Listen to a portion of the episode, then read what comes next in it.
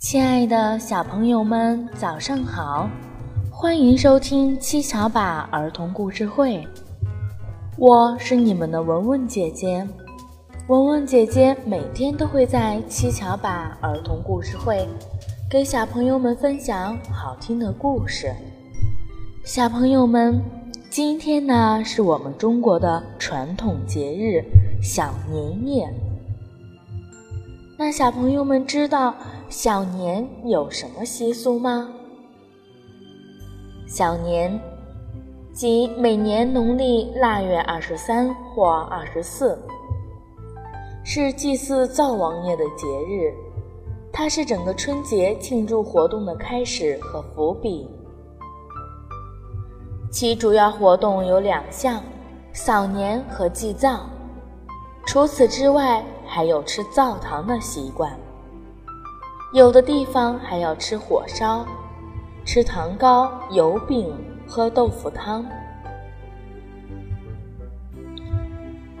过小年的时候要贴灶神画像，祭灶。其实小年这一天最重要的活动。除了供奉糖瓜、糕点，还要换灶神画像。把旧的灶神画像揭下的同时，家家户户也都要请回来一尊新的灶王像。过小年还要大扫除。尘和尘谐音，故而扫尘指在除旧迎新。拔除不祥，扫帚将墙壁上打扫干净，擦洗桌椅，冲洗地面。各家各户都要不留死角的彻底清扫，做到窗明几净。同时，小年的这一天也有有钱没钱剃头过年的说法。过小年的习俗还有放鞭炮。过小年时还有放鞭炮的习俗，因为这是年前的第一炮，很重要。中国人过节都喜欢热热闹闹的，鞭炮的声响可以渲染过气氛。但由于空气污染等因素，近年很多城市都是不让小年放鞭炮的。